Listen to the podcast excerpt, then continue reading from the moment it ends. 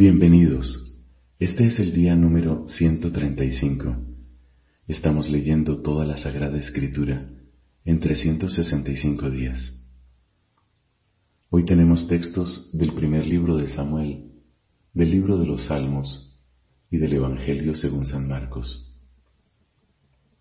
Pidamos la gracia del Espíritu Santo para comprender adecuadamente lo que Dios quiere darnos y sobre todo para amarlo y llevarlo a nuestra vida.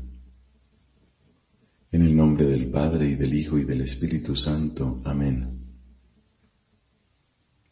Del primer libro de Samuel, capítulo 20. David huyó de Nayot en Ramá y se presentó ante Jonatán. ¿Qué hice yo? le dijo ¿Cuál es mi falta o mi pecado contra tu Padre para que me persiga a muerte? Jonatán le respondió, Ni pensarlo, tú no morirás.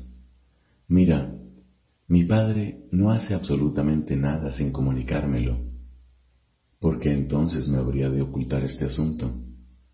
No hay nada de eso. Pero David insistió, tu padre sabe muy bien que yo te he caído en gracia y habrá pensado que Jonatán no se entere, no sea que se entristezca. Sin embargo, por la vida del Señor y por tu propia vida, estoy a un paso de la muerte. Jonatán dijo a David, Estoy dispuesto a hacer por ti lo que tú me digas. David le respondió, Mañana es la luna nueva y tendré que compartir la mesa con tu padre. Tú me dejarás partir y yo me ocultaré al descampado hasta pasado mañana por la tarde.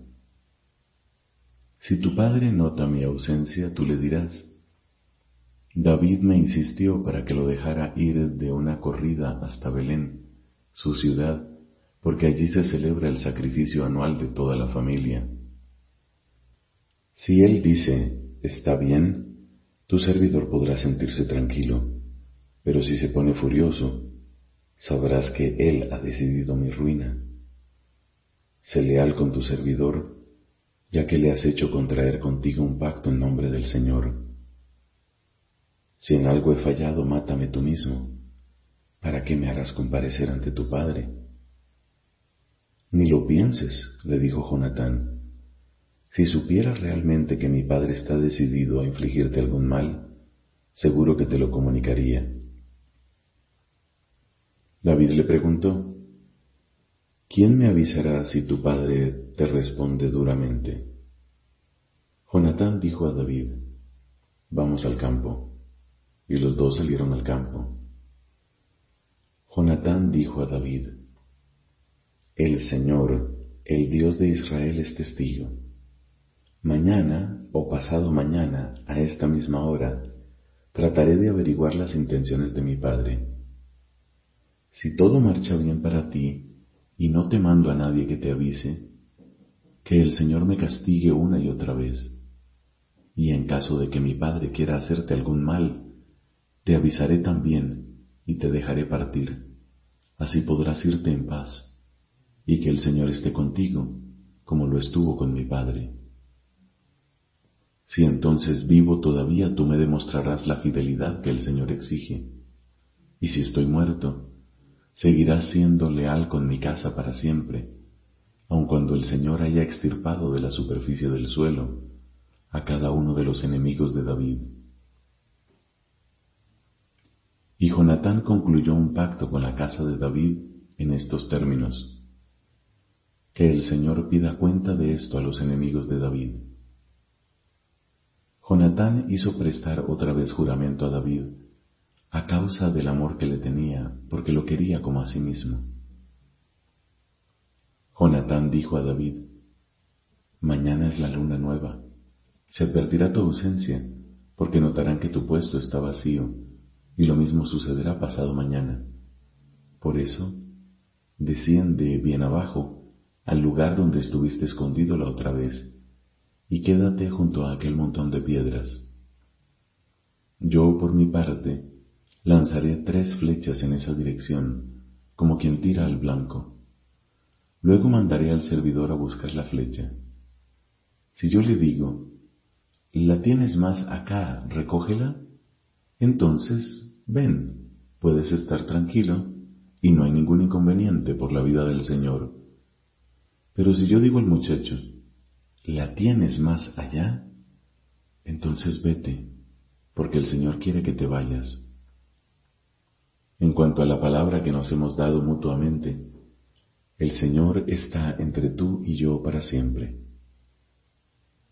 David se escondió en el descampado. Al llegar la luna nueva, el rey se sentó a la mesa para comer. Como lo hacía habitualmente, ocupó su asiento contra la pared. Jonatán se puso enfrente y Abner se sentó al lado de Saúl. Pero el puesto de David quedó vacío. Ese día Saúl no dijo nada porque pensó, debe ser una casualidad, seguramente no se ha purificado y se encuentra en estado de impureza. Pero al día siguiente de la luna nueva, el segundo día, el puesto de David aún estaba vacío. Saúl dijo a su hijo Jonatán, ¿Por qué el hijo de Jesé no ha venido al banquete ni ayer ni hoy? Jonatán respondió a Saúl, David me insistió para que lo dejara ir hasta Belén. Por favor, me dijo, déjame partir, porque se celebra el sacrificio familiar en la ciudad, y mi propio hermano me ha ordenado que vaya. Ahora, si quieres hacerme un favor, iré de una escapada a ver a mis hermanos. Por eso, él no ha venido a la mesa del rey. Saúl se enfureció contra Jonatán y le dijo, hijo de una mala mujer. ¿Acaso yo no sé que tú estás de parte del hijo de Jesé, para vergüenza tuya y deshonra de tu madre? Porque mientras el hijo de Jesé viva sobre la tierra, no habrá seguridad ni para ti ni para tu reino. Manda ahora mismo que me lo traigan, porque merece la muerte. Pero Jonatán replicó a su padre Saúl, ¿por qué va a morir? ¿Qué ha hecho? Saúl empuñó la lanza para atacarlo. Y entonces Jonatán comprendió que su padre ya tenía resuelto matar a David. Jonatán se levantó de la mesa muy enojado y no comió nada el segundo día de la luna nueva, porque estaba afligido a causa de David a quien su padre había injuriado. A la mañana siguiente, Jonatán salió al campo en compañía de un joven servidor, según lo convenido con David, y dijo a su servidor, Corre a buscar las flechas que voy a tirar. El servidor fue corriendo, y Jonatán lanzó la flecha más allá de él. Cuando el niño llegó al lugar donde estaba la flecha que había tirado Jonatán, éste gritó detrás de él, Ahí la tienes, más allá. Luego gritó otra vez detrás de él, Rápido, apúrate, no te quedes parado. El servidor recogió la flecha y volvió a donde estaba su señor, sin darse cuenta de nada. Solo Jonatán y David estaban al tanto de la cosa. Luego Jonatán entregó sus armas al niño y le dijo, Ve y lleva esto a la ciudad. Cuando el servidor partió, David subió del lado del sur y se postró tres veces con el rostro en tierra. Después uno y otro se abrazaron llorando, hasta que la pena de David creció más todavía. Entonces Jonatán dijo a David, Vete en paz, ya que los dos nos hemos hecho un juramento en nombre del Señor diciendo, Que el Señor esté entre tú y yo, entre mi descendencia y la tuya para siempre. Enseguida David partió y Jonatán volvió a la ciudad. David llegó a Nob, donde estaba el sacerdote Ahimelech. Este salió a su encuentro muy asustado y le dijo, ¿Por qué estás tú solo, sin nadie que te acompañe?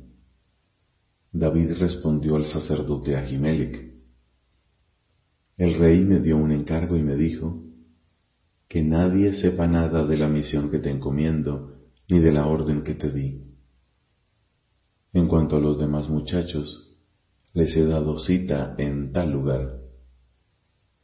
Si tienes a mano cinco panes o lo que sea, dámelos ahora mismo.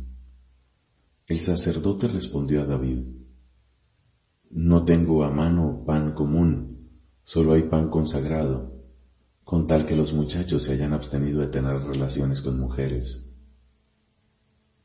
Seguro que sí, respondió David al sacerdote. Las mujeres nos han estado vedadas, como siempre que yo salgo de campaña. Si los muchachos mantienen puros sus cuerpos, aun en una expedición profana, con mayor razón tendrán hoy sus cuerpos en estado de pureza. Entonces el sacerdote le dio pan consagrado, porque allí no había otro pan que el de la ofrenda, el que se retira de la presencia del Señor, cuando se lo reemplaza por pan fresco. Aquel día estaba obligado a quedarse allí delante del Señor uno de los servidores de Saúl, llamado Doeg, el Edomita, que era el jefe de los pastores de Saúl. David dijo a Ahimelech, ¿no tienes a mano una lanza o una espada? Porque yo no he traído ni mi espada ni mis armas, debido a la urgencia de la misión encomendada por el rey. El sacerdote respondió, La espada de Goliat, el filisteo que tú derrotaste en el valle del Terebinto, está allí, envuelta en un paño, detrás del efod. Tómala si quieres, porque aquí no hay otra. No hay otra espada igual a esa, respondió David, dámela. Ese mismo día David partió y huyó lejos de Saúl, y llegó a donde estaba Aquís, rey de Gat. Los servidores de Aquís dijeron al rey, ¿Este no es David el rey del país? ¿No es este aquel por quien cantaban y danzaban diciendo, Saúl ha matado a miles y David a decenas de miles? David se tomó muy a pecho esas palabras y tuvo miedo de Aquís, rey de Gat. Entonces se hizo pasar por loco públicamente y se puso a divagar delante de ellos. Arañaba las puertas y dejaba correr la saliva por su barba. Aquís dijo a sus servidores, ¿pero no ven que se ha vuelto loco? ¿A qué me lo han traído? ¿Acaso me faltan locos para que encima me traigan a esto, a hacer aquí sus locuras? ¿Cómo va a entrar en mi casa un hombre así? Palabra de Dios. Te alabamos, Señor. Salmo número 126. Canto de peregrinación. Cuando el Señor cambió la suerte de Sión, nos parecía que soñábamos. Nuestra boca se llenó de risas y nuestros labios de canciones. Hasta los mismos paganos decían, el Señor hizo por ellos grandes cosas.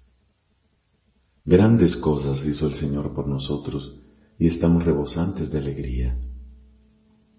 Cambia, Señor, nuestra suerte como los torrentes del Negev. Los que siembran entre lágrimas cosecharán entre canciones. El sembrador va llorando cuando esparce la semilla, pero vuelve cantando cuando trae las gavillas. Padre, que da gloria a tu Hijo en el Espíritu Santo, como era en el principio, ahora y siempre, por los siglos de los siglos. Amén. Del Evangelio según San Marcos, capítulo 9, versículos del 1 al 29. Y les decía, les aseguro que algunos de los que están aquí presentes no morirán antes de haber visto que el reino de Dios ha llegado con poder. Seis días después, Jesús tomó a Pedro, Santiago y Juan y los llevó a ellos solos a un monte elevado. Allí se transfiguró en presencia de ellos. Sus vestidos se volvieron resplandecientes, tan blancos como nadie en el mundo podría blanquearlos. Y se les aparecieron Elías y Moisés conversando con Jesús. Pedro dijo a Jesús, Maestro, qué bien estamos aquí. Hagamos tres carpas, una para ti, otra para Moisés y otra para Elías. Pedro no sabía qué decir porque estaban llenos de temor. Entonces una nube los cubrió con su sombra y salió de ella una voz este es mi Hijo muy querido, escúchenlo. De pronto miraron a su alrededor y no vieron a nadie, sino a Jesús solo con ellos. Mientras bajaban del monte, Jesús les prohibió contar lo que habían visto hasta que el Hijo del Hombre resucitara de entre los muertos. Ellos cumplieron esta orden, pero se preguntaban qué significaría resucitar de entre los muertos.